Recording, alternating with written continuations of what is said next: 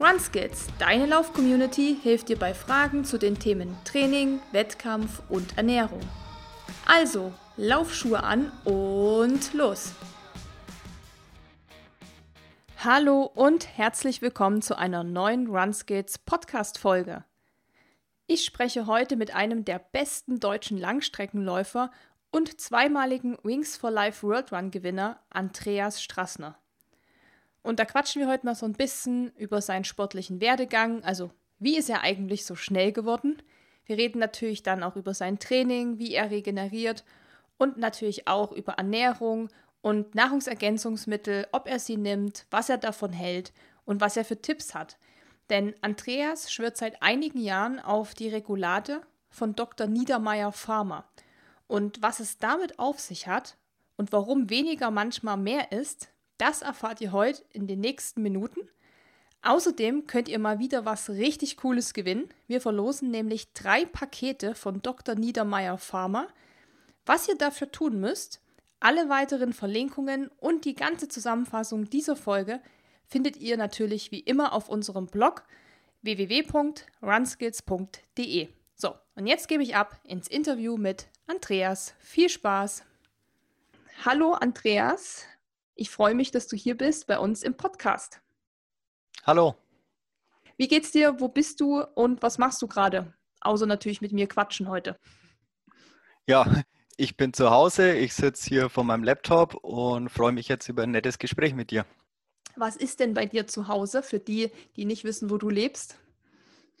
Also aktuell ist das noch Wetzlar, aber äh, wir planen gerade unseren Umzug nach Oberstdorf und das ist auch das, mit was ich mich äh, vor unserem äh, Treffen jetzt beschäftigt habe. Äh, Umzugskoordination, wann, was, wie, wo. So beschäftige ich mich gerade damit. Also können wir uns jetzt glücklich schätzen, dass du dir noch jetzt die Zeit genommen hast zwischen Umzugskartons und Planung. Äh, wann zieht ihr dann genau um?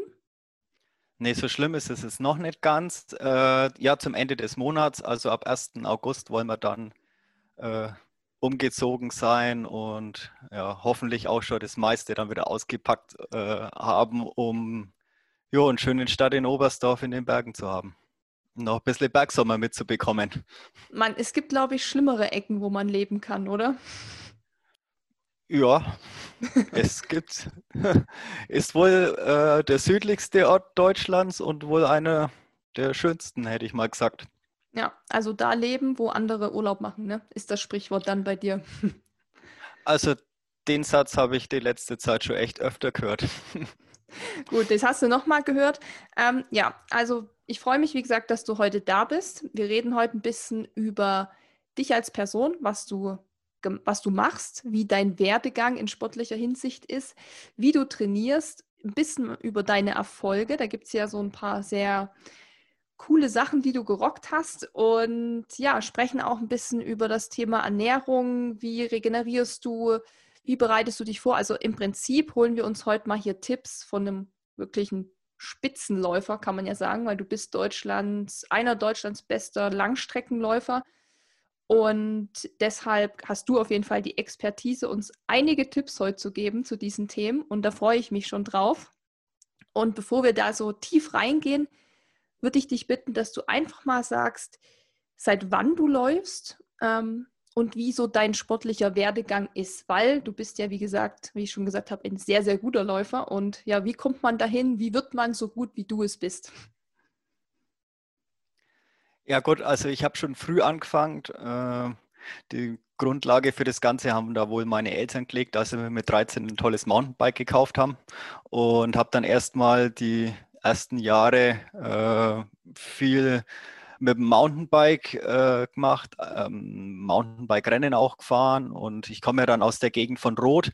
Rot, dieses Triathlon-Mekka, da ja, wird man dann auch mal sehr gern angesteckt und habe dann auch mal Triathlon versucht und dabei eigentlich festgestellt, dass das Laufen mir eigentlich sehr liegt. Also so kleines Talent zum Laufen wohl da ist und habe dann das Radfahren aufgegeben und dann mit 15, 16 ähm, zum, zum Laufen begonnen. Allerdings lang nicht so professionell, wie ich es jetzt die letzten Jahre gemacht habe, sondern eigentlich eher als Hobby, aber war damals schon eigentlich ja immer gut. Also mit 17 dann damals schon den mittelfränkischen und bayerischen Rekord, äh, also ewigen Rekord im, im Halbmarathon aufgestellt. Und da ja, war so der, der Grundstein für auch das ganze spätere Laufen dann schon irgendwie gelegt. Und ich denke, was man dann so im Wachstum oder in der Jugend so mitkriegt, äh, das, das lässt sich danach sicherlich spät aufholen. Ähm, ja, so äh, dann mit 18, 19 rum den, den Sport sehr vernachlässigt, äh, Bundeswehr, Familie gegründet und so weiter. Und dann ist eigentlich erst nochmal später, hat mich mal so der Wille nochmal gepackt, da so richtig anzugreifen. Äh, da so mein Vorbild Sebastian Reinwand und auch mein Trainer da immer vor mir gehabt und haben mir gedacht, Mensch, was der alles erreicht gerade und was der alles macht, das möchte ich auch mal probieren. Und ja, und dann ist es dann nochmal so richtig losgegangen. Und war es für dich denn mal eine Option, dass du auch sagst, du machst das professionell? Weil für alle, die dich jetzt nicht kennen, du machst das ja, sag ich mal, neben deinem anderen Beruf auch. Ähm, hast du mal gedacht, dass du das wirklich hauptberuflich machst? Also sicherlich äh, ist das Leben und professionell den Sport auszuführen relativ schwer, aber man muss eigentlich schon sagen, wenn man in diese Bereiche irgendwie vorstoßen möchte, äh, muss man natürlich einen hohen Maß an Professionalität da irgendwie an den Tag legen. Also auch wenn man zwischendrin ein paar Verpflichtungen hat, irgendwie mit Arbeit, äh, der, der ganze Rest läuft eigentlich professionell ab. Also. Ja, und um da mal jetzt eine Zahl zu nennen, überhaupt für alle Zuhörer und Zuhörerinnen, in welchen Sphären du dich bewegst, würde ich dich mal bitten, einfach zu sagen, was denn deine Bestzeit auf die Marathondistanz ist. Also mit 2 Stunden 18,50 ähm, war so gerade mal das Ende der Fahnenstange im, im Marathon, aber auch so, also auf den kürzeren Strecken mit 29,44 über 10.000 Meter war ich jetzt auch nicht ganz schlecht. Und ja, habe jetzt dann den, den Vorteil, das jetzt auch noch sehr gut auf die Langstrecke ummünzen zu können, also auch noch mal über 50 oder wie bei den Wings for Life Runs hm, auch noch ein paar Kilometer weiter, da noch, noch tolle Durchschnittszeiten laufen zu können. Ja, also das muss man sich jetzt mal auf der Zunge zergehen lassen. Zehn Kilometer unter 30 Minuten ist natürlich nichts, was ähm, der Otto-Normalsportler mal so eben läuft. Das ist natürlich schon äh, sehr, sehr, sehr gut und sehr schnell. Genauso wie deine Marathonzeit. Ist sehr beeindruckend erstmal. Und du hast ja schon gesagt, du hast auch Verpflichtungen nebenbei. Also jetzt zum Beispiel aktuell ziehst du ja auch um, hast du schon gesagt. Und ähm, arbeitest dann auch noch anderwertig. Ähm, da fragt man sich natürlich auch, wie kriegt man das zusammen? Also wie kann man auf so einem hohen Niveau oder wie kann man, ja, wie kann man auf so einem hohen Niveau trainieren und so schnell sein, wenn man eben noch viele andere Verpflichtungen hat, wie Familie, andere Hobbys, Freunde, Arbeit. Wie kriegst du das alles unter einen Hut? Ja, also da würden jetzt Begriffe wie Zeitmanagement oder sonst irgendwie was fallen, aber ganz ehrlich gesagt, hm, ich mag es einfach gern. Ich habe Freude am Laufen. Für mich ist das nie eine Verpflichtung, sondern äh, es gehört einfach zu meinem Tag wie andere Menschen jeden Tag mit ihrem Hund spazieren gehen äh, oder zweimal am Tag mit ihrem Hund spazieren gehen, so gehe ich mit meinen Laufschuhen spazieren, äh, gehe dann ein oder zweimal am Tag zum Laufen, weil ich es einfach gern tue. Und es ist nie irgendwo was, wo ich sagen muss, ich stelle das jetzt zurück, weil ich hm, die und die Verpflichtung noch habe, sondern ich liebe, was ich tue und deswegen mache ich es und deswegen findet es auch jeden Tag einen Platz in meinem Tag. Wie muss man sich dann so vorstellen? Also stehst du besonders früh auf oder bleibst du lange wach, um noch zu trainieren? Weil du hast doch gerade schon gesagt, wenn andere Leute zweimal Gassi gehen, gehst du zweimal Gassi mit deinen Schuhen. Ähm, das heißt, du trainierst ja dann auch scheinbar zweimal am Tag. Vielleicht kannst du mal so einen kurzen Einblick geben, wie so ein Tagesablauf ist oder eine ganze Woche bei dir aussieht. Naja, gut, zweimal am Tag äh, trainiert man natürlich nicht immer. Äh, also ich trainiere übers Jahr auf jeden Fall täglich. Ähm, das zweimal äh, kommt dann eher dann in, in Spitzentrainingszeiten, aber auf keinen Fall irgendwie im Jahresdurchschnitt vor. Und wenn das dann so ist und man hat dieses Ziel, einen Fokus auf einen bestimmten Wettkampf, auf ein bestimmtes Ereignis, dann steht man auch in der Früh gern auf. Dann steht man auch in der Früh auf, wenn es regnet und wenn es nicht das tollste Wetter ist und geht raus und macht sein Ding, weil man irgendwie das, das Ziel vor Augen hat, was man erreichen möchte. Und da bin ich dann schon so konsequent, äh, ich will gut sein. Und da gehört dann auch dazu, dass man mal an einem Tag läuft, wo jetzt nicht äh, toll Sonnenschein 20 Grad ist, sondern den Umständen entsprechend äh, das Wetter ist und man sein Ding macht. Also Schweinehund überwinden. Den für mich ist es kein Schweinehund überwinden, sondern für mich, ja, äh, von Freude will ich jetzt nicht sprechen, äh, wenn man in der Früh um sechs oder um sieben im Regen draußen läuft, weil es denn sein muss, weil es der Trainingsplan so vorgibt und der Fokus aufs Ziel so gerichtet ist. Aber wenn man es dann geschafft hat und wieder zurück ist, dann ist man doch glücklich und auch wenn man sein Ziel dann hinterher in Form von äh, den Leistungen, die man erreichen wollte, so bestätigt kriegt, dann ja, hat man es auch gern gemacht äh, und ist dann auch, auch die Freude da. Da denkt man auch dann gern an solche Einheiten äh, zurück und sagt, Mensch, war es doch irgendwo wert.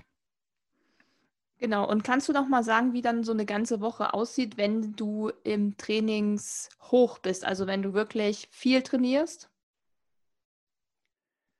Ja, also ich, ich fange jetzt mal nicht beim Montag an, sondern mal beim Long Run Sunday, also äh, der natürlich morgens mit meistens einem langen Lauf, äh, 30 am Anfang, 35, 38 oder 40 Kilometer über die Wochen steigert sich das so, beginnt, äh, öfters dann mal auch noch abends mit einem Lauf abgeschlossen wird der Sonntag. Das heißt, man läuft in der Früh irgendwie 35 oder 38 Kilometer und abends dann nochmal ein schnelles Programm, um Montag erstmal richtig K.O. zu sein.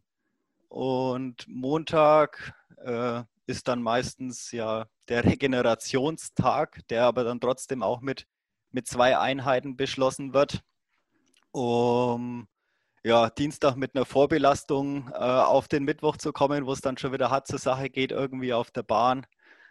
Ja, und dann, sobald man dies rekreationstechnisch überstanden hat, äh, ist natürlich der Sonntag schon wieder in Sicht. Und so arbeiten wir sich da von Woche zu Woche. Aber hat irgendwie aber auch in, in den Wochen, sag mal, so einem Marathon-Vorbereitungsplan halt auch die Freude, wie man sieht, von der ersten Woche bis zur sechsten, achten, zwölften, wie man besser wird, äh, wie man es besser verkraftet und ja, dann steigt auch die Vorfreude zum, zum Wettkampf hin. Ähm, ja, und freut sich da äh, dann äh, auch das ganze Trainierte gut abliefern zu können. Also es, es ist nicht nur ein mühsäges Trainieren, sondern ja, auch freudig zu sehen, wie man, wie sich da der Körper anpasst und verändert und äh, sich verbessert. Also meinst du auch schon, es muss viel Leidenschaft und Lust auch dahinter stecken, um das wirklich so durchziehen zu können, sage ich es mal. Ähm, sonst könnte man das wahrscheinlich nicht machen. Oder wie du schon sagst, früh sich auch mal im Regen aufraffen, 38, 40 Kilometer Rennen sonntags, wo andere vielleicht nur ja, auf der Couch liegen und äh, entspannen. Das ist wahrscheinlich schon ein großer Punkt, oder? Ja, ich glaube, ohne Leidenschaft geht es da nicht. Äh, es ist jetzt nicht, sag mal, wie Radfahren, großer zeitlicher Aufwand, ähm, aber natürlich doch äh, ne, die Konsequenz, immer dabei zu bleiben, immer was zu machen, diese tägliche Konsequenz äh, da zu trainieren. Hm, da, da, muss eine Leidenschaft da sein, da muss eine Freude da sein, sonst, sonst wird man es auch nicht ewig machen. Also ich mache das jetzt schon sehr, sehr viele Jahre und ohne ohne Liebe zum Sport äh, und, und Liebe zum Laufen macht man das, glaube ich, nicht so lang. Das kann ich absolut unterschreiben. Ähm, hast du vielleicht noch so ein paar Tipps, außer jetzt Leidenschaft und Lust am Laufen, die du den Leuten mitgeben kannst, die oft sagen, ich habe Probleme, zum Beispiel ein Marathontraining mit Arbeit und anderen Verpflichtungen eben unter einen Hut zu bringen? Was würdest du sagen, kommt noch so dazu, wo man ähm, ja das einfach gut zusammenbringt? Ja, also, also meine, meine Tricks sind so eigentlich, äh, wenn ich merke, die Motivation schwindet etwas, ähm, dann, wenn ich, wenn ich äh, zur Arbeit gehe, vorher die Laufsachen schon rauslegen, am besten im Weg legen, dass wenn ich nach Hause komme, dann erstmal über die Laufschuhe drüber steigen muss und einfach schon sehe, hey, laufen und dann auch gar nichts anderes erstmal machen, sondern anziehen, laufen und meistens, wenn man, wenn man die Haustüre hinter sich zuzogen hat, äh, ist man auch wieder motiviert, freut sich. Nach der ersten Hausecke ist sowieso alles vergessen. Da läuft man und ich denke, alles, was man dann noch vorhat, was man eigentlich hindern wollte, kann man auch noch hinterher machen. Äh, da ist noch viel Zeit, alles andere äh, zu erledigen. Aber das Wichtigste hat man gemacht. Man war mal laufen und man ist glücklich und zufrieden. Und wie gesagt, der Haushalt rennt ja nicht weg, ne? Also das ist, ja, dann, genau. das ist dann keine Ausrede mehr im Prinzip. Ähm, also dieser gute alte Trick, die Sachen wirklich rauszulegen, funktioniert also quasi immer. Ähm, bloß eine Portion natürlich Lust und Laune an der ganzen Sache. Sonst würde das natürlich nicht funktionieren. Ähm, du hast gerade schon gesagt, 2 Stunden 18,50. Also das muss man sich nochmal so ein bisschen durch den Kopf gehen lassen, wie schnell das ist. Was ist das eigentlich für eine Pace? 3? 17, 18? Das kann, ich nicht, das kann ich nicht mal auf einen Kilometer rennen, aber okay.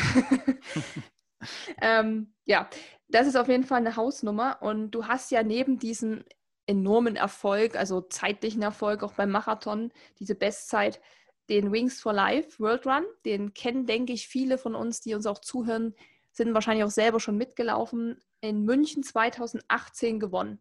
Ähm, da bist du 76, du kannst mich gern korrigieren, wenn ich es jetzt falsch notiert habe, 76,8 Kilometer gerannt, bis das Catcher Car dann kam. Und ja, ich weiß nicht, wie fühlt sich das so an, wenn dann das Auto kommt und man weiß, man hat jetzt hier das Ding in München gewonnen? Also die letzten Kilometer äh, vom Lauf sehnt man natürlich das Auto schon herbei. Aber ich muss sagen, also mir ist es bis zum Schluss eigentlich richtig gut gegangen. Äh, von den Beinen, äh, vom Organischen her, mir hat eigentlich nichts gefehlt. Ich hätte eigentlich einfach weiterrennen können an dem Tag. Aber gut, das Auto kommt irgendwann und das Auto fährt schnell zum Schluss. Aber ähm, so war das einfach ein, ein, richtig toller Tag für mich, ähm, da durchs Voralpenland, äh, Münchner Hinterland bei Sonnenschein zu laufen. Also mir, ich habe an dem Tag richtig Spaß gehabt am Laufen und ich denke auch, das war mit der Grund, warum es an diesem Tag so, so gut gelaufen ist bei mir. Hast du damit gerechnet? Also bist du in den Lauf gegangen mit dem Ziel zu gewinnen oder hast du gedacht, ich schau mal, was geht? Ja, genau, das war eigentlich schon dieses, ich schau mal, was geht, weil viele wissen es ja gar nicht. Ich bin am Wochenende, also sechs Tage vorher, noch einen Marathon gelaufen, Deutsche Marathonmeisterschaften in Düsseldorf. Bin da auch nochmal unter 2,20 gelaufen, 2,19 irgendwas, ich weiß es nicht mehr ganz genau. Und wie ich damals das ausgemacht habe, so diesen Wings for Life Run zu laufen für Dr. Niedermeyer Pharma, äh, war ich eigentlich so irgendwie im Kalender verrutscht und habe eigentlich gedacht, okay, das sind zwei Wochen dazwischen. Und habe so, ja, das mache ich, das geht schon. Äh, zwei Wochen kann man sich gut regenerieren nach dem Marathon. Ja, es waren dann nur sechs Tage. Und ja, äh, vernünftig hört sich das erstmal nett an, sechs Tage nach dem Marathon den Wings for Life Run zu laufen.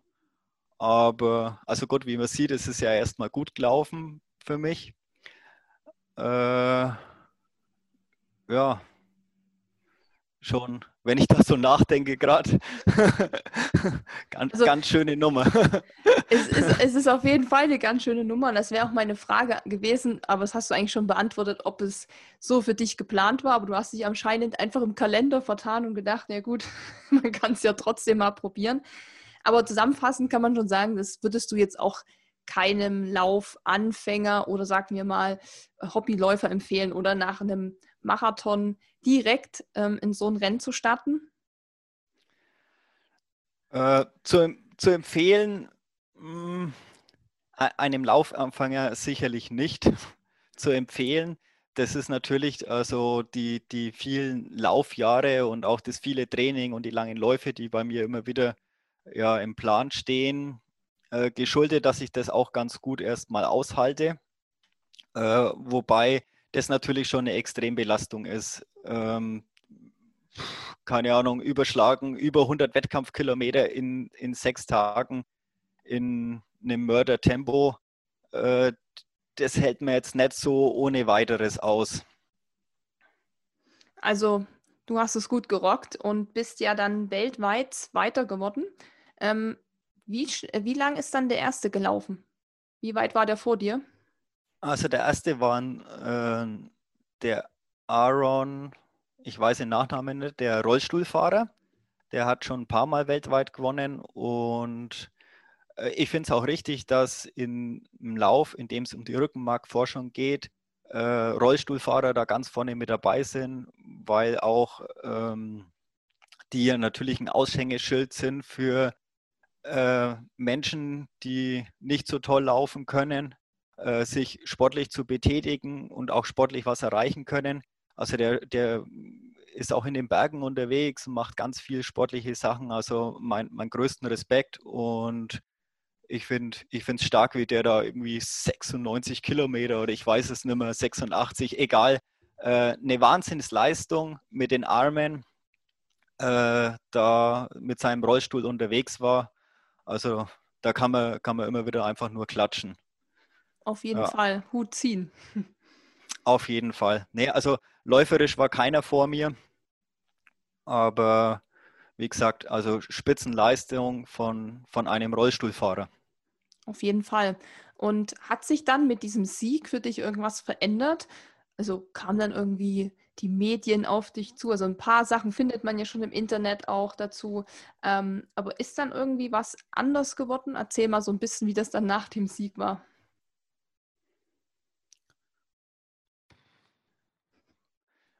Ja, also groß verändert hat sich eigentlich nichts. Hm, mein Fokus war dann eigentlich mehr so, okay, ich kann auch noch mehr wie Marathon laufen. Ich kann auch äh, in der Ultradistanz äh, mich bewegen und der Fokus ist dann eigentlich so ein kleines bisschen verrückt. Äh, nicht immer noch schneller und noch schneller und noch schneller auf, auf kürzeren Distanzen, also der Fokus war weiterhin da. Man muss sich untenrum immer halten und verbessern, um auch obenrum gut zu sein. Aber äh, auf einmal ist auch die Überlegung gekommen, äh, 50 Kilometer oder, also ich habe es bis jetzt noch nicht getan, vielleicht auch irgendwann mal 100 Kilometer zu rennen. Aber mit diesen 73 Kilometer und mit dem Feeling von dem Tag äh, wurde, wurde das eher so in den Fokus gerückt bei mir, da mal man braucht auch mal neue Ziele. Also war das dein erster Ultra im Prinzip? Genau, ja. Na ja, nicht ganz. Ich habe ich hab schon mal so äh, Zugspitz, Supertrail und solche Geschichten natürlich schon mal probiert. Allerdings äh, nur teilgenommen und mitgelaufen und Spaß gehabt, aber nie ernsthaft. Also war es eigentlich, wenn man es so sieht, ja, der erste ernsthafte Ultra-Run. Und ähm, du bist ja dann nochmal gelaufen. Also du bist ja nicht nur in München gelaufen, sondern du bist das Jahr drauf, 2019, in Brasilien gelaufen. Ähm, ich habe mal gehört, dass die Gewinner sich das aussuchen können, wo sie das nächste Jahr laufen. Ist das richtig? Genau, also es gibt ja eigentlich äh, keinen Preis, keine Medaille oder sonst irgendwie für den Lauf. Es ist ja alles für den guten Zweck. Und der einzigste Preis ist, dass Red Bull übernimmt für die Sieger der einzelnen Länder äh, die Reisekosten zu einer Veranstaltung äh, im Folgejahr. Und ja, nach langem Überlegen und hin und her haben wir uns dann für, für Rio entschieden. Ist wirklich eine tolle Stadt. Äh, wir haben dann nicht so ganz bedacht, dass es da auch warm ist, dass es da auch Luftfeuchtigkeit gibt. Aber ja gut, wir haben es schon bedacht. Wir haben nur nicht gedacht, dass es wirklich so extrem ist. Ja. Und das war dann schon nochmal eine Verstärkung der Bedingungen im Gegensatz zu München. Aber ich muss einfach sagen, hm, wir haben wieder alles richtig gemacht in der Vorbereitung. Äh, und ja, habe auch das für mich entscheiden können. Zwar äh, Krämpfe geplagt zum Schluss, aber es den, ist den Sieg, den Sieg trotzdem nach Hause gefahren. Ja, wir sind zurück. Wir hatten gerade einen kleinen Hänger, eine kleine Technikpanne, aber das kann passieren. Deshalb würde ich sagen, ähm, gehen wir nochmal zurück zu der Frage, Andreas. Äh, wir waren in Rio gerade. Du hattest gesagt, du hattest Krämpfe. Das war das Letzte, was ich gehört habe. Und ähm, ich weiß, dass du aber ja gewonnen hast. Und ja, wie war das dann da? Also zweiter Sieg quasi in Folge. Ist jetzt der dritte Sieg geplant oder ist das erstmal vorbei mit Wings for Life? Nee, geplant war es ja eigentlich für das Jahr 2020 schon. Ähm, ja, jetzt ist irgendwie so eine kleine Pandemie dazwischen kommen. Wir haben jetzt die Corona-Krise und deswegen sind ja alle Läufe jetzt erstmal abgesagt. Aber für 2021 hm, hoffe ich auf ein weiteres Stattfinden und auf eine weitere Teilnahme. Äh, eigentlich dann von 2020 auf 2021 verlegt. Aber ich bin guter Dinge und ähm, wir bereiten auch gerade alles vor, dass es bis dahin wieder, wieder gut sein wird. Und wo wirst du da an Start gehen? Wird es wieder München sein oder wo ganz anders? Ja, da, mm, über das Ziel möchte ich mich noch bedeckt halten. Wahrscheinlich wird es nicht München werden, da ich ja den Lauf weltweit frei wählen kann. Aber es wird sicherlich etwas werden mit etwas besseren Bedingungen wie in Rio, weil, also man muss halt einfach dazu sagen, es ist manchmal nicht nur das Training, sondern eigentlich auch, wie der Körper eingestellt ist, äh, wie gut er versorgt ist mit allem und so weiter, dass man so Hitzeschlachten, da, da schwitzt man natürlich einiges raus und äh, ja, dementsprechend, wenn er gut versorgt ist, dann schafft man es auch bis weit über die Marathondistanz ohne Krämpfe aber es sind natürlich ganz schöne Torturen dafür. Also ich, ich habe mich, also ich fand den Lauf auf jeden Fall härter wie in München, diese 76 Kilometer. Und durch das, dass man da, aber man kann sich das einfach vorstellen, äh, es war jeder schon mal in, in einer Therme, in einem Dampfbad, in einem Hallenbad. Äh, so, so, ähnlich da drin Laufband aufstellen und irgendwie äh, 60 Kilometer zu rennen ist kein Spaß. Das glaube ich gern, aber so an sich ähm, bestimmt trotzdem auch eine tolle Erfahrung, in Rio zu laufen. Ja, ich muss sagen, ich bin schon ein bisschen rumkommen in meinem Leben. Ist wohl äh, aktuell, hätte ich mal gesagt, eines der schönsten Städte, in der ich, in denen ich jemals war. Also es ist wirklich eine Reise wert. Sehr schön, da will ich auch noch unbedingt hin. Also ich war ja schon auch des Öfteren in Südamerika, aber Brasilien und Rio fehlt noch auf meiner Liste. Aber wenn du sagst, es ist mit einer der schönsten Städte, dann wandert es wieder weiter hoch in meiner Bucketlist sozusagen, wenn man dann wieder mal hinfliegen darf und kann. Kann ich nur empfehlen. Ja, sehr schön. Ähm, du hast ja vorhin nochmal angesprochen schon das Thema Düsseldorf Marathon und sechs Tage später Wings for Life World Run und ja, wie es dazu kam. Jetzt ist es so, dass es natürlich zwei sehr starke Läufe von dir waren. Also du warst ja bei beiden, hast du auch schon gesagt, bist du sehr, sehr schnell gelaufen, sehr am Limit gelaufen. Ähm, wie hast du dann aber in dieser Woche, also in diesen sechs Tagen, dich dann auf diesen Wings for Life World Run vorbereitet? Also hast du eine besondere Regeneration gemacht? Hast du irgendwas anders gemacht? Hast du gar nichts gemacht vielleicht? Also wirklich Füße hoch und gesagt, so, jetzt ähm, habe ich mich schon in der Zeit vertan? jetzt mache ich nichts? Oder wie bist du daran gegangen? Also ich muss ja ein kleines bisschen früher anfangen. Und zwar habe ich 2017 äh, ein richtig gutes Jahr gehabt. Äh, dritter Platz bei den deutschen Halbmarathonmeisterschaften und auch eine Bestzeit gelaufen mit, mit 1,06. Auch äh, kurz danach dann äh, über 10.000 Meter noch 29,44 gelaufen auf, auf der Bahn. Also es war wirklich ein richtig starkes Jahr. Was dann nach der Pause, nach den 10.000 Metern, ja, äh, unterm Strich dann nicht zum tollen Jahr worden ist, es ist irgendwie nichts mehr gelaufen. Also ich konnte vorher spielend irgendwie unter 3-0 äh, über 10.000 Meter laufen im Schnitt. Was heißt spielend? Also es ist schon hart, aber es ging einfach äh, und im Herbst war es dann eigentlich so fatal, dass, dass ich ja kein vernünftiges, strukturiertes Training mehr über, über mehrere Tage äh, äh, da irgendwie auf die Kette gebracht habe.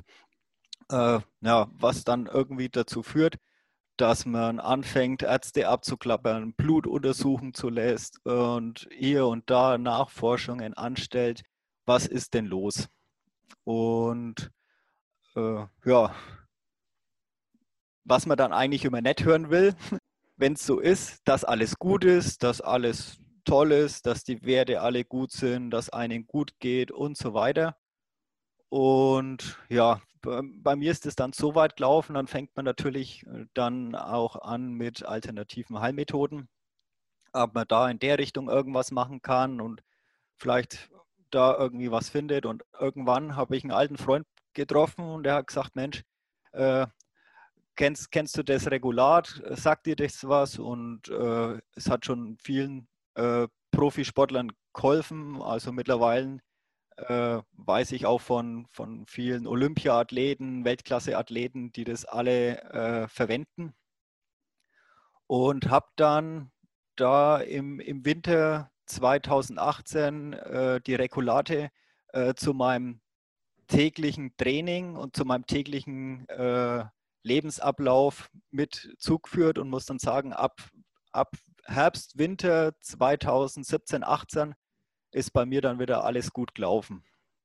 Ob es jetzt genau die Regulate waren oder nicht, äh, ja, lässt vielleicht der Mediziner zweifeln oder sonst irgendwas, aber ich, ich führe es da, daraufhin zurück. Äh, das hat bei mir das, das Laufsystem äh, wieder, wieder alles so in Ordnung gebracht und ähm, habe dann gutes Trainingslager im Frühjahr wieder gehabt. Da waren wir, waren wir ein paar Wochen weg und ab da ist dann auch wieder mit dem Hannover Halbmarathon eigentlich, eigentlich alles äh, wieder, wieder richtig gut gelaufen. Und habe ab Winter 2017, 18 eben weder einen Tag Trainingsausfall noch äh, kleinere Verletzungen noch sonst irgendwas verspürt. Also muss man wirklich sagen, nach mh, hm, ja, dem, dem Hänger äh, in dem Jahr ist, ist dann wieder alles richtig top gelaufen. Und dann ist ja, ja wie wir jetzt äh, eben schon drüber gesprochen haben, der, der Düsseldorf-Marathon gekommen. Hm, so im Nachgang muss ich sagen, eine, also auch wenn er nicht der schnellste war, ein wirklich perfektes Rennen von mir. Die zweite Hälfte wieder, wieder schneller gelaufen, hm, trotz, trotz Regen in der zweiten Hälfte. Und auch in, in den sechs Tagen nach dem Lauf bis zum Wings for Life Run in München einfach keine muskulären Probleme. Keine großen muskulären Probleme. Also man wird lügen, wenn man sagt, nach dem Marathon, man merkt nichts. Aber keine, keine großen irgendwie Verletzungen der Muskulatur, der, der Muskelfasern, wo man ja eigentlich sagt, dass, dass dieses lange Rennen auf, auf Asphalt ja diese Muskelfasern verletzt durch das ständige Aufprallen äh, der dünnen Schuhe, die man auch trägt. Das ist natürlich noch schlimmer wie im Training. Aber da habe ich eigentlich keinerlei Probleme gehabt. Und auch dem, der Sache ist es dann eben geschuldet, dass ich sechs Tage später in München äh, am Start wirklich gute Beine gehabt habe. Und hast Und du dann in der Woche nochmal trainiert? Oder hast du gesagt, wirklich, ich mache mal gar nichts? Nee, ich habe eigentlich äh, ganz, nein, ganz normal weiter trainiert, wäre wär vermessen. Äh, etwas äh, weniger trainiert, aber täglich laufen gewesen. Ich war auch Mittwoch nochmal zum kleinen Temporeiz auf der Bahn, habe da ein kurzes Programm gemacht, aber im Endeffekt äh, ja bestimmt 60, 70 Kilometer zwischendrin gelaufen, eigentlich, wenn man das so, so anhört. Und dann noch den Wings for Life Run, oh Gott. Also, ja. Äh, wenn, man, wenn man das so hört. Ähm, oh Gott. Wenn man das so hört, denkt man wirklich, okay, das ist für manche bestimmt schon eine Woche, wo sie sehr intensiv viel laufen, diese Kilometeranzahl. ähm, ich denke, man muss da schon auch unterscheiden, einfach zwischen dem, was du auch gesagt hast, dass du das schon viele, viele Jahre machst, dass du die Erfahrung mitbringst, dass du natürlich schon in einem anderen, in anderen Sphären dich bewegst, was die Leistung angeht. Ähm, wenn ich das natürlich jetzt auch so höre, denke ich mir auch so, wow, krass, nochmal 70 Kilometer abgespult, ist natürlich auch eine Hausnummer. Wobei man natürlich sagen muss, dass du bei 70 Kilometern wahrscheinlich nicht so lange auf den Beinen bist, wie wenn ich das machen würde, weil ich einfach deutlich langsamer bin und natürlich dann auch äh, viel mehr Zeit investieren muss. Aber machst du denn auch, ähm, du hast gerade schon gesagt, du bist trotzdem gelaufen, äh, machst du auch so Alternativen, weil du hast ja angesprochen, dass du früher auch äh, Mountainbike gemacht hast und ein bisschen Triathlon. Ist sowas dann noch in deinem Plan, dass du sagst, okay, mal schwimmen oder Radfahren oder vielleicht sogar sowas wie Yoga?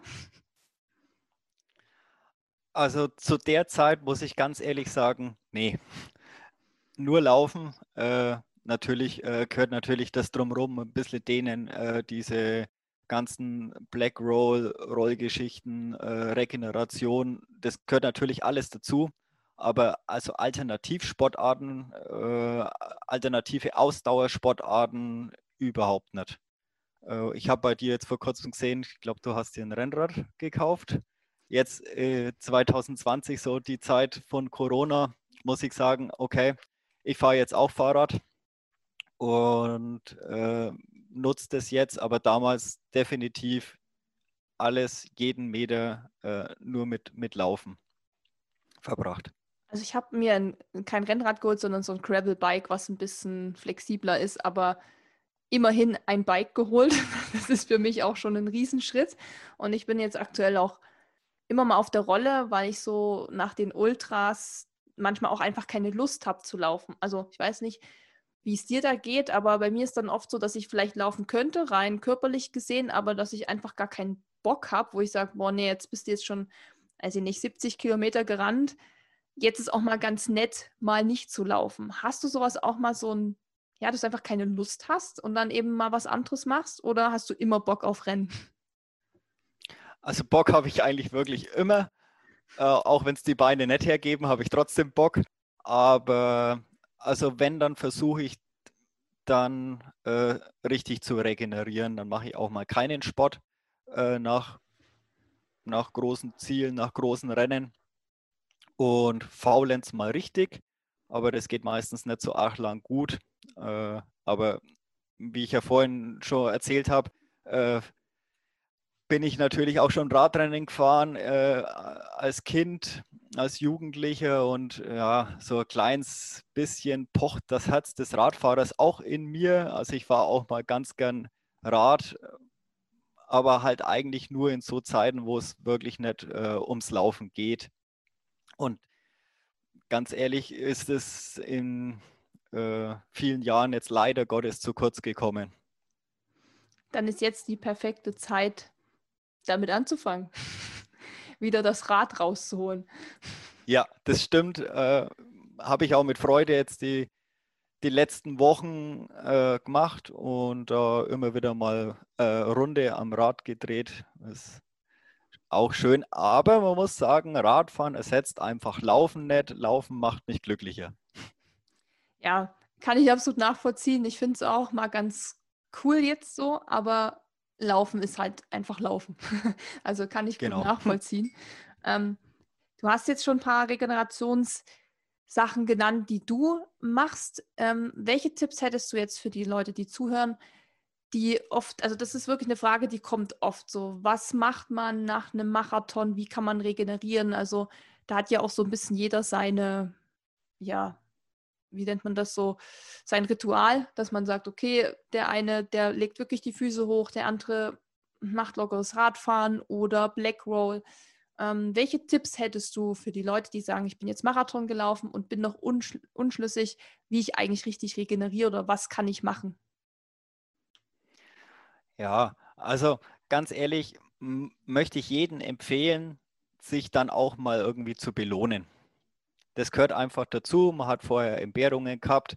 Man ist, wie ich äh, auch eben schon erwähnt habe, vielleicht mal zum Laufen gegangen, wie es jetzt nicht so das tollste Laufwetter war. Und ich finde, nach dem Marathon kann man sich dann auch mal irgendwas gönnen. Das kann jeder für sich entscheiden, was das ist, aber ich finde, das ist was ganz Wichtiges äh, zum Regenerieren, weil es müssen nicht nur Muskeln, äh, Sehnen, Knochen, Bänder irgendwie regenerieren, sondern es muss auch ein Stück weit der Kopf regenerieren. Wie du gerade schon gesagt hast, man hat vielleicht nach so einem Ultra oder nach einem Marathon nicht unbedingt mehr so die Lust. Also man, man sollte vielleicht auch immer bedenken, der Kopf muss auch regenerieren. Und dazu gehört eben für mich, ähm, dass äh, in irgendeiner Weise sich mal auch was äh, zu gönnen. Aber ja, klar, auch äh, nicht nur der Kopf, ähm, sondern der, der Körper muss regenerieren. Und ja, äh, viele vermuten, dass, dass so häufig Verletzungen so in den letzten Wochen des Marathonstrainings aufkommen. Aber es ist auch statistisch belegt, dass die Wochen nach dem Marathon sehr gefährlich sind, äh, sich zu verletzen. Und äh, deswegen würde ich eigentlich keinen empfehlen, einfach danach nichts mehr zu tun sondern wenig, weniger, deutlich weniger, aber sich weiterhin äh, zu bewegen. Dass ich da, äh, ich, ich bin jetzt kein Arzt, ich will es auch jetzt nicht genauso physisch erklären, wie das jetzt so ist, aber dass das einfach geschmeidig bleibt, dass, dass es locker, dass weiterhin eine Durchblutung in den Beinen stattfindet, äh, das, das sollte man schon berücksichtigen. Das tut, das tut auch einfach gut man muss einfach weiter äh, was für seine, äh, seine Muskeln tun. Hm, wenn, wenn die vorher wochenlang immer angespannt und äh, auf, auf Höchstleistung programmiert waren, dann einfach das komplett wegzulassen, ist, glaube ich, Gift.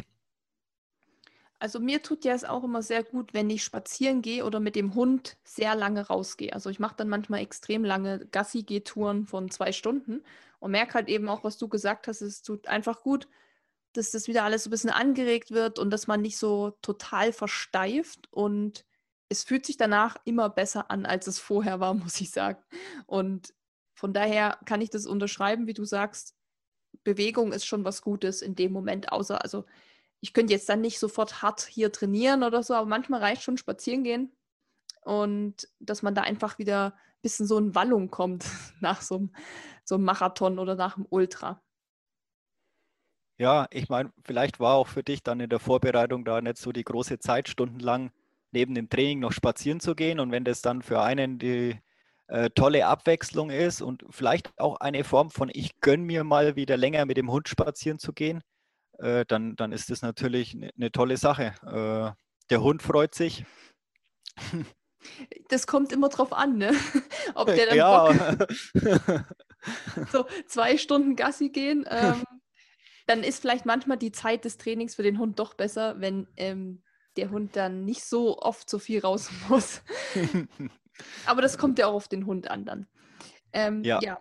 Also Regeneration haben wir schon gesagt, äh, wichtiges Thema. Und wie wichtig ist da in diesem ganzen Zusammenhang eigentlich bei dir das Thema Ernährung? Also hast du da eine bestimmte Ernährungsform oder sagst du, ich esse das, was mir gut tut? Hast du da Tipps? Wie sieht es da bei dir aus? Ja, also ich habe es ja gerade schon angesprochen. Also Ernährung ist natürlich ein, ein großer Baustein. Es, es, bringt nicht nur toll im Training zu sein, toll die Kilometer abzuspulen, sondern äh, über die Ernährung kann man natürlich ein gewisses äh, Grad an Trainingserfolg steuern. Ähm, drei Tage toll trainieren und drei Tage verletzt sein, das bringt gar nichts, so kommt man nicht weiter. Und ich, ich finde, krank und verletzt sein ist das Schlimmste, was, was ein Läufer passieren kann.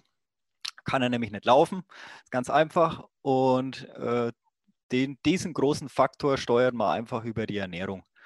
Und ich bin jetzt da kein, nicht, nicht der große Veganer oder, oder sonst irgendwas. Ähm, aber sicherlich muss man, muss man in dieser Weise auch aufpassen. Auch keiner, der was äh, groß Nahrungsmittelergänzungen äh, zu sich nimmt, äh, tonnenweise irgendwelche Pillchen oder sonst irgendwas, sondern ich finde einfach mit einer natürlichen, abwechslungsreichen Ernährung, die dann natürlich auch äh, gut verfügbar ist für den Körper, äh, ma macht man eigentlich das Beste. Und ähm, ich habe es vorhin schon erwähnt mit diesen Regulaten. Das sind äh, fermentierte äh, Nüsse, Obst und Gemüse. Äh, manchmal, also was heißt, da sind ganz viele Inhaltsstoffe einfach drin, was man jetzt nicht mit seinem täglichen, äh, in seinem täglichen äh, Nahrungsmittelbedarf so drin hat, aber man ist damit einfach äh, total breit aufgestellt. Und ich finde, das Wichtigste an, an der Ernährung ist, dass sie möglichst abwechslungsreich ist.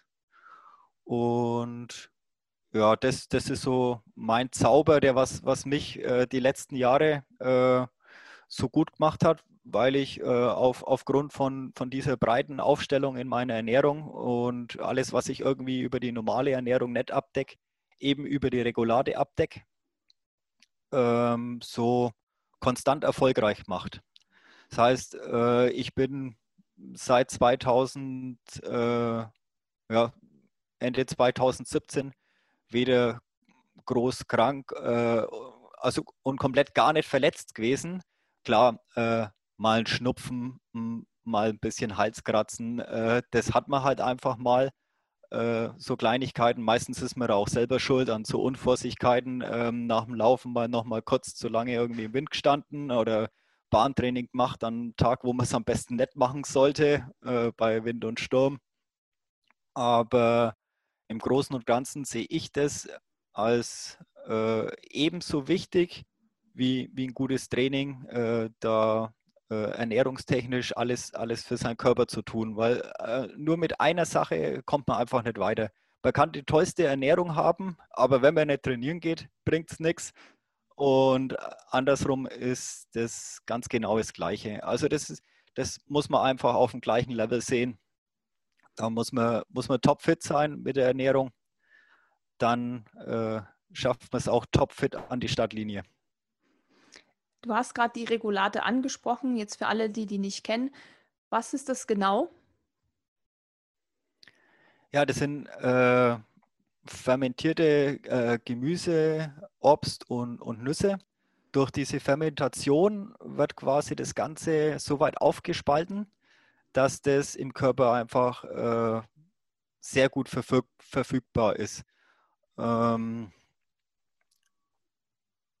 man kann quasi irgendwie tonnenweise davon essen. Also ich, ich möchte jetzt erstmal sagen, ich bin kein Ernährungsberater und kein äh, Wissenschaftler in der, in der Sache, sondern dann einfach nur der Sportler, der was jetzt da seine Erfahrung sagen kann. Ähm, ich finde immer, man kann gar nicht so viel von, von den einzelnen Bestandteilen, die da drin sind, essen, äh, wie man jetzt mit so einem kleinen äh, Schnapsgläschen von dieser Regulat-Essenz zu sich nehmen kann. Und macht es für mich einfach äh, mit, mit dieser Form äh, der, der Ernährung oder dieses Zusatzes. Also das ist dann auch das Einzigste, was ich da irgendwie nehme, weil ich, weil ich damit alles abdecke.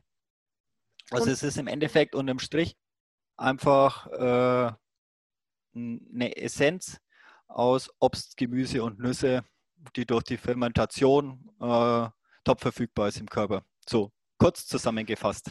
Das heißt, äh, es ist auch äh, vegan wäre es ja dann, ne, wenn es nur Obst, Gemüse ist. Ähm, pflanzlich kann also quasi jeder nehmen, der äh, es nehmen möchte. Und ja, das ist ja natürlich ein wichtiger Punkt, den du angesprochen hast, dass ohne die richtige Ernährung oder das richtige Training, also die ganzen Bestandteile, am Ende auch nichts äh, gut bei rumkommt, wenn ein Bestandteil nicht äh, richtig erfüllt wird, sozusagen.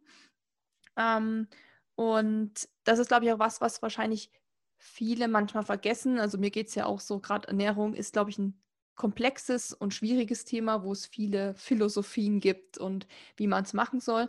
Du hast jetzt deinen Weg so gefunden, ähm, bist da jetzt seit 2017, glaube ich, ähm, äh, verletzungsfrei und kommst gut über die Runden. Und man hat ja auch gesehen, dass die Erfolge dafür sich sprechen. Ähm, wie viel nimmst du davon? Ist das dann so täglich? Wie muss man sich das dann vorstellen? Ist das einmal so morgens ein Hieper nehmen oder mehrmals am Tag?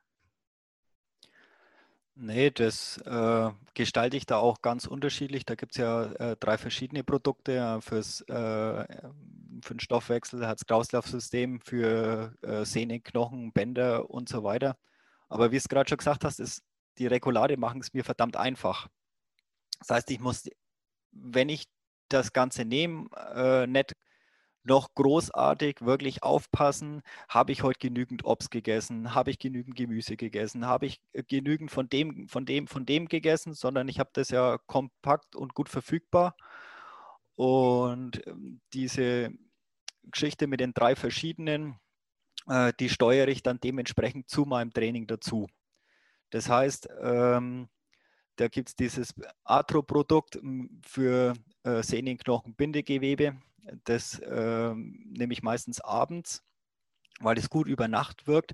Gerade jetzt sage ich mal nach dem, nach dem Long Run oder nach HD-Einheiten, nach Sprinteinheiten, wo das, das ganze äh, Muskelsehnengedings äh, einfach hart belastet worden ist, äh, um, um das da wieder sehr gut zu regenerieren. Äh, dann, dann so andere Sachen wie das Metabolic, das viel Energie liefert das kommt dann eher vor harten Einheiten zum Einsatz, um ja, genügend Energie für, für diese ganzen harten Sachen zu haben. Und äh, das ganz normale äh, Bio, das versuche ich dann immer noch äh, zusätzlich zwischendrin zu nehmen, um da ja eigentlich, eigentlich die, den kompletten Kreis zu schließen und immer gut versorgt zu sein. Hast du allgemein Tipps, worauf man achten sollte, wenn man sich Nahrungsergänzungsmittel kauft? Weil es gibt ja eine riesige Bandbreite davon. Wonach würdest du das auswählen? Weil ich finde, das ist total schwierig, weil überall gibt es was und überall wird einem gesagt, dass man das jetzt äh, nehmen muss oder dass man das braucht. Gibt es so ein paar Sachen, worauf man achten kann, wo man sagt, da ist dann noch die Qualität gut? Hast du da Erfahrung? Also ganz ehrlich gesagt, ich finde es einfach ganz einfach. Ich nehme das Produkt, ich lese die Zutatenliste und wenn ich verstehe, was da drinnen ist, dann kann es schon mal gar nicht schlecht sein. Das heißt, wenn da äh, ganz viele abstruse Wörter drin stehen und ich gar nicht verstehe, was ich da überhaupt nehme, warum soll ich das dann nehmen? Äh, wie soll ich das jetzt äh, sagen, wenn ich mal jetzt den Bogen zu den Spitzenafrikanern spanne und so weiter, die haben auch nicht irgendwelche wilden, tollen äh, Ernährungszusatzmittel äh, irgendwie verfügbar, tausend Produkte, die da irgendwie im Sportladen stehen, sondern die ernähren sich auch von Obst, Gemüse, Nüssen und so weiter. Und die wissen, was sie essen und ja, so geht es mir im Endeffekt genauso. Äh, wenn ich da irgendein Produkt, ich will gar keine Produkte schlecht machen, aber wenn ich da ganz viel gar nicht verstehe, was ich da nimm, dann will ich das meinem Körper auch nicht antun. Und ich finde es wahnsinnig toll, wenn, wenn dann schon auf dem Produkt ein, ein Bio-Siegel drauf ist äh, und ich sehe halt, da haben sich welche Gedanken gemacht, die haben da was Tolles genommen, äh, wie jetzt beim Regular zum Beispiel dann auch eine Glasflasche verwendet wird. Äh, ich bin da wenigstens so der Verfechter von viel Plastik. Ähm, ja, da sieht man einfach unterm Strich, da wird sich Gedanken gemacht, da, da wird was, was äh, entwickelt, was äh, der Umwelt gut tut und dem Körper gut tut. Und ich verstehe einfach, was ich da zu mir nehme. Und deswegen ist aus meinem äh, Laufzubehörschrank sämtliche äh, Nahrungsmittelergänzungen verschwunden. Ist einfach leer. Ich habe einen Küchenschrank extra jetzt übrig für andere Sachen, aber es ist wirklich so. Man muss schon verstehen, was man da nimmt. Also weniger ist mehr im Prinzip. Genau. Sehr gutes Abschlusswort zu diesem Thema. Jetzt würde ich gerne noch mit dir kurz so über deine Ziele und Pläne sprechen. 2020 ist ja wahrscheinlich nicht ganz so verlaufen, wie wir uns das alle vorgestellt haben, auch wettkampfmäßig. Du hast schon gesagt, Wings for Life World Run auf jeden Fall 2021. Das werde ich natürlich sehr gespannt mitverfolgen. A, wo du startest und B, natürlich, wie weit du diesmal rennst. Und gibt es da noch andere Sachen? Vielleicht, ja, weiß nicht, nochmal ein Trail. Du hattest ja gesagt, Zugspitze bist du auch schon mal gelaufen oder Triathlon vielleicht? Oder bist du jetzt wirklich da im Ultra angekommen und willst es auch weiter verfolgen? Naja, also jetzt ähm, seit einigen Wochen wissen wir ja, dass, dass unser neuer Wohnort Oberstdorf wird. Dann hat man natürlich schon so die Überlegung, ob man mal da Richtung Trailrunning, Berglauf und so weiter da mal noch was, was versucht. Sicherlich Wings for Life Run, wie es gerade schon angesprochen hast, aber dann gibt es noch so, ja, so kleine entfernte Dinge äh, wie den äh, deutschen Rekord äh, von Paul Schmidt über 50 Kilometer der was jetzt gar nicht so weit weg von meiner Bestzeit ist, oder auch den ewigen äh, M40-Rekord, Halbmarathon, was gar nicht so weit weg von meiner Bestzeit ist. Da, da musst äh, du mal kurz die Zahlen nennen. Also was, was heißt denn das M40 Halbmarathon-Rekord? Wie schnell musst du dafür sein? Ich glaube nochmal irgendwie so 30 Sekunden schneller wie meine Bestzeit. Irgendwie so 1,530 müsste der sein. Und ich glaube, äh, über 50 Kilometer fehlen so zwei Minuten zu dem ewigen deutschen Rekord von Paul Schmidt. Und das sind natürlich so, so Ziele, äh, die was mich motivieren, weiterzumachen in dem Bereich. Und ja, dementsprechend wird gerade auch das Training so gestaltet, dass das weiterhin im Fokus bleiben kann. Ähm, fit bleiben, schnell bleiben. Aber wie gesagt, durch den Umzug nach Oberstdorf kommen natürlich dann auch so Flausen äh, in den Kopf wie äh, die ganzen großen äh, Trailrunning-Geschichten, die du sicher alle kennst, äh, da mal teilzunehmen und das mal anzugreifen. Also habe ich auch ganz ehrlich gesagt, nach den vielen Sachen auf der Straße und auf der Bahn richtig Bock drauf, äh, schnell durch die Berge zu rennen. Mal schauen, wie ich da den, den Sprung hin verkrafte. Mein, äh, wer das schon mal gemacht hat, der weiß, äh, wie schwer es ist, bergab zu laufen. Äh, das, das große Problem an der Geschichte, die, wenn man da nicht irgendwie aus die Berge kommt und das auch vielleicht von Kindheit an gemacht hat, äh, tut es wohl irgendwann mehr weh wie bergauf laufen. Aber kann ich unterschreiben. Ja. Manchmal denkt man sich so, oh, jetzt geht es endlich bergab. Aber wenn es dann bergab geht, denkt man sich so, ach nee, wäre doch wieder geil, wenn es wieder nur bergauf geht. Vor allem dann so mit der Zeit dann, also je länger man dann irgendwie unterwegs ist, desto fieser wird es dann ja so im muskulär und die Beine wollen dann irgendwie nicht mehr. Ähm, mhm. Aber klar, wenn man so bergnah dann wohnt wie du, dann wäre es ja eigentlich eine Schande, es nicht zu tun. ähm, es gibt da ja auch so viele geile äh, Trails einfach, die man laufen kann. Ähm, Ultra-Trails gibt es ja dann auch, weil du bist ja jetzt auf Ultra äh, spezialisiert. Das heißt, da gibt es ja auch noch jede Menge Events. Also da steht auch noch bei mir einige auf der Liste. Und ja, was ist mit Triathlon? Ist das jetzt abgehakt oder könnte es da ein Comeback geben? Ähm, ja, äh, könnte es wirklich ein Comeback geben. Ähm, ich bin nämlich immer in der Woche nach Rot, nachdem ich als Zuschauer in Rot bei der Challenge war, so Triathlon begeistert, dass ich sofort irgendwie schaue, oh, ich brauche so ein Fahrrad, ich brauche ein Neopren, ich brauche das, oh, das ist so geil, ich will da mitmachen. Äh, es verfliegt dann nach einer Woche wieder und dann kommt die Vernunft. Aber eine Woche lang im Jahr bin ich immer hoch äh, motiviert, äh, Triathlon zu machen. Ich glaube, das, die Vernunft.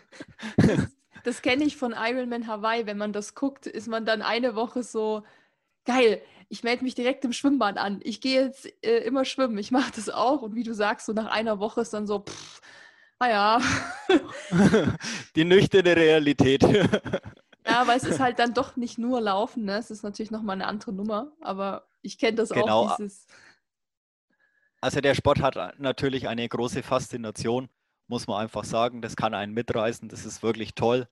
Aber es ist natürlich auch mit einem hohen Aufwand an Training verbunden. Also Respekt an alle Triathleten, die das professionell betreiben. Äh, und danke, dass ich kein so ein großes Talent zu schwimmen habe. Sonst würde deine Woche jetzt wahrscheinlich noch voller aussehen, als sie eh schon ist, weil du dann natürlich noch zwei Sportarten hast. Ganz genau.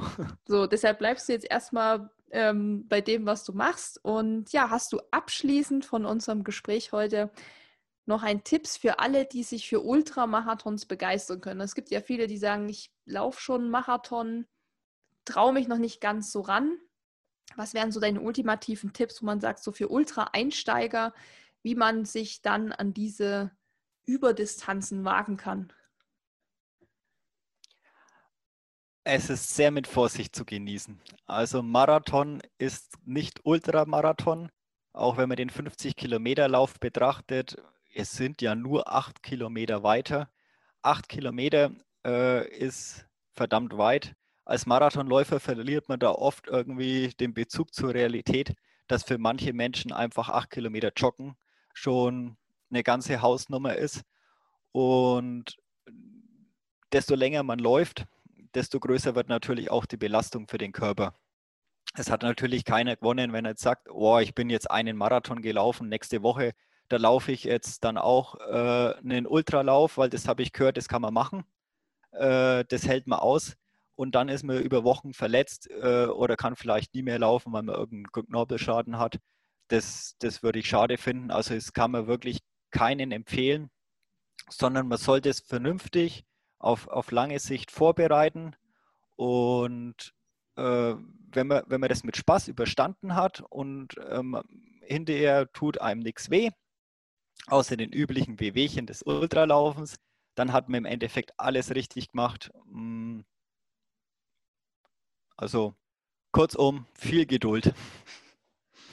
Was meinst du, wie viel sollte man schon vorher Lauferfahrung mitbringen, um mal so eine Distanz zu laufen? Weil das ist eine Frage, die bei uns auch oft kommt. Ähm, wenn jemand sagt, ich bin schon, Beispiel, drei Halbmarathons gelaufen, zwei Marathons, kann ich jetzt ein Ultralauf? Dann ist es natürlich immer super schwierig, das einzuschätzen, weil man die Person ja auch gar nicht kennt. Ähm, aber meinst du, es gibt so ein ja, so Pi mal Daumen, so ein Richtwert, wo man sagen kann, das sollte man schon zumindest an Laufjahren mitbringen, um sich dann vielleicht daran zu wagen? Ja, natürlich, äh, wenn jetzt einer kommt mit der Geschichte, so wie du es gerade geschildert hast, und er ist schon zehn Jahre irgendwie Fahrrad gefahren und macht als Kind an Sport, dann kann man natürlich sagen, ja Mensch, freilich trau dich, mach das mal. Äh, wenn einer äh, seit zwei Jahren erst äh, 50 Kilo von seinem Übergewicht verloren hat äh, und hat sich da an sowas rangetraut und muss man einfach sagen, Mensch, äh, freu dich, äh, dass du so toll Halbmarathon laufen kannst und auch Marathon schaffst. überleg dir, muss das sein? Da musst du wirklich einen Ultramarathon laufen. Und ich finde, das sollte jeder für sich entscheiden, ob es ihm gut tut. Ultramarathon zu laufen. Und wenn einer für sich entscheidet, Mensch, mir tut es gut, dann, dann finde ich, dann ist es an der Zeit, äh, da sich an die, an die Sache heranzuwagen. Aber das muss jeder irgendwie für sich entscheiden, wie, wie gut es ihm selber tut. Ja, das sind, glaube ich, gute Abschlussworte das muss sowieso jeder, muss man, also muss jeder für sich selbst entscheiden. Das ist alles sehr, sehr individuell, kann man eigentlich nie sagen, so wird es gemacht. Man sieht ja auch bei dir, man kann auch Marathon laufen in einer Hammerzeit und eine Woche später Wings for Life World Run in München gewinnen. Geht also auch. Von daher äh, gibt es kein allgemeingültiges Gesetz für die ganze Sache. Ähm, ja, spannend auf jeden Fall. Ich bin sehr gespannt, wo deine Reise hingeht ob es der Traillauf sein wird oder der Triathlon und ähm, wo es nächstes Jahr zum Wings for Life hingeht, werde ich natürlich verfolgen. Und ja, bedanke mich erstmal bei dir für die Zeit heute. Auch, dass du zurückgekehrt bist nach der technischen Panne, die wir hier hatten.